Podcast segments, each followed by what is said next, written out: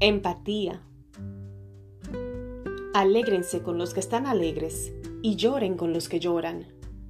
Romanos 12:15. Cierto día una amiga con la que crecí me contó que su marido había fallecido recientemente. Al oír sus palabras sentí que el dolor me inundaba y me tragaba viva como el alud de un lobo.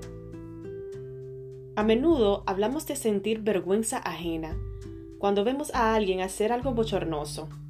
Sin embargo, nunca decimos que experimentamos el dolor ajeno. ¿Por qué no? Porque cuando estamos dispuestas a abrir nuestro corazón al dolor de otro, lo que sentimos ya no es ajeno, es nuestro. Es un dolor compartido que ahora vive en dos corazones. Esto es empatía, es sentir lo mismo, es compartir el peso de una emoción para que la otra persona no lleve toda la carga en soledad. Lamentablemente, muchas veces no reaccionamos con empatía.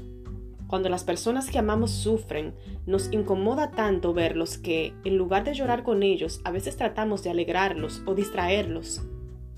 Sin embargo, frases como, bueno, no es para tanto, o ya, ya está, no llores más, implican que la reacción emocional de una persona es desproporcionada o que no queremos oír más del tema.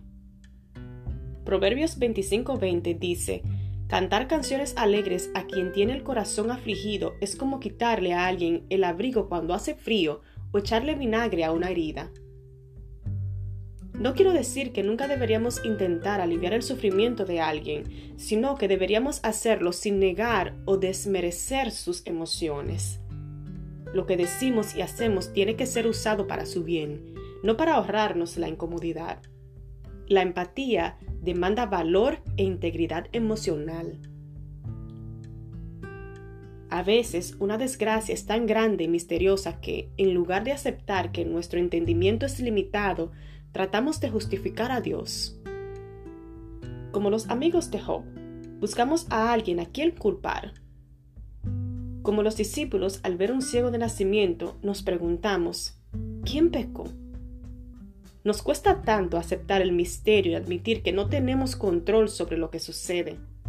Pensamos que es nuestro deber proveer una explicación perfecta en lugar de abrazar en silencio a la persona que llora.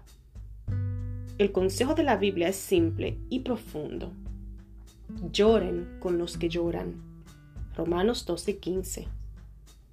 Un acto de verdadera compasión tiene más poder que mil explicaciones. Tengamos la valentía emocional de Jesús, quien minutos antes de resucitar a Lázaro lloró frente a su tumba. Señor, ayúdame a desarrollar mi valor e integridad emocional. Enséñame a notar mis reacciones ante las emociones de los demás, pero sin juzgarme a mí misma, sino recordando tu amor incondicional.